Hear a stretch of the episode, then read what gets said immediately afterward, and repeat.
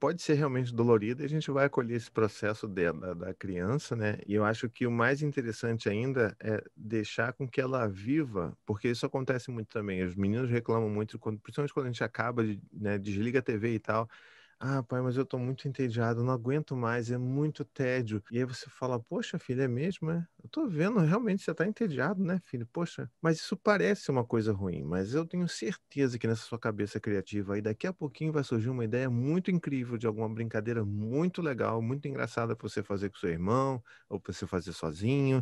Tenho certeza que você vai lembrar de algum livro que você vai querer ler.